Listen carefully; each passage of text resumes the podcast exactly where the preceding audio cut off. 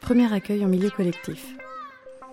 Un sujet particulier, surtout avec les plus petits, je dirais moi, alors c'est puissant avec les moins de 3 ans sans doute, mais tous les enfants qui sont en premier accueil dans un milieu collectif quand ils arrivent chez vous.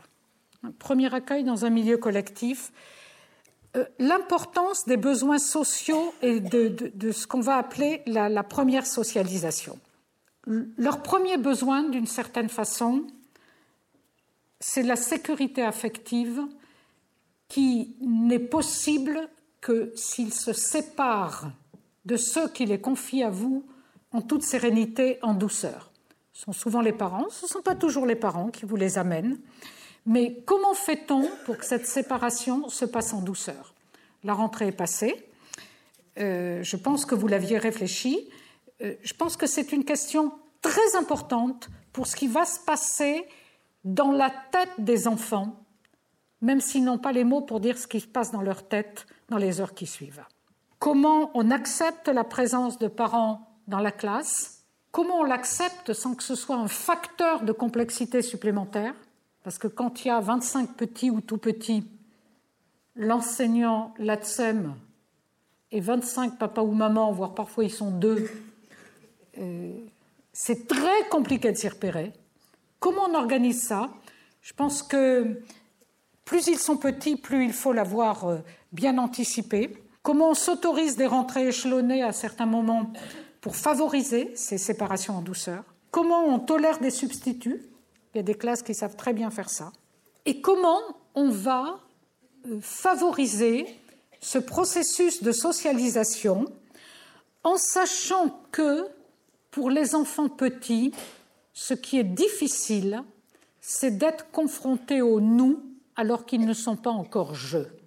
Les petits ne sont pas encore forcément entrés, n'ont pas encore forcément acquis ce, premier palier de personnalisation, de maturité affective qui les fait penser en première personne, hein, à la place du je, JE dans leur langage en petite section pas immédiat pour tous d'emblée, et très vite, nous voudrions qu'il soit dans un nous bien huilé, collectif, qui va très bien.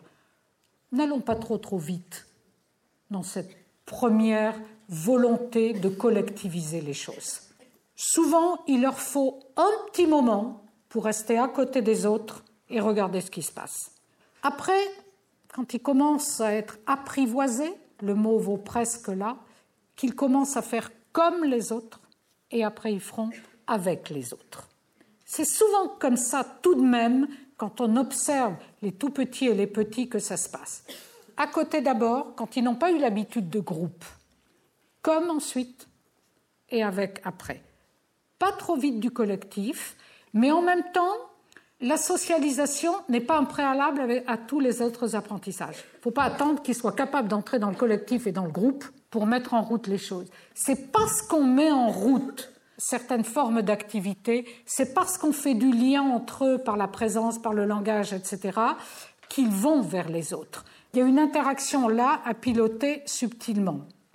Il me semble quand même que ces moments de regroupement collectif, chez les petits et les tout petits, dans lesquels on feint de croire qu'ils vont communiquer et se comprendre, sont quand même des pertes de temps qu'on peut s'épargner. Alors, qu'on les mette ensemble pour une comptine, hein, euh, les jeux de doigts, etc., je pense que ça fait partie euh, pour créer finalement euh, ce plaisir d'être ensemble. Les, mettre ensemble comme ça, là, dans, dans un rond, dans un rectangle, etc., c'est permettre qu'ils se voient tous. Mais c'est déjà quelque chose, hein, parce que quand on a deux ans et demi pour repérer euh, l'autre Jérôme euh, ou le petit voisin d'à côté qu'on connaît dans cette masse, c'est déjà compliqué. Déjà qu'ils se voient tous, c'est important, mais il y a des supports de ces activités de regroupement qui sont plus ou moins pertinentes à certains moments. De grâce, la date et la météo,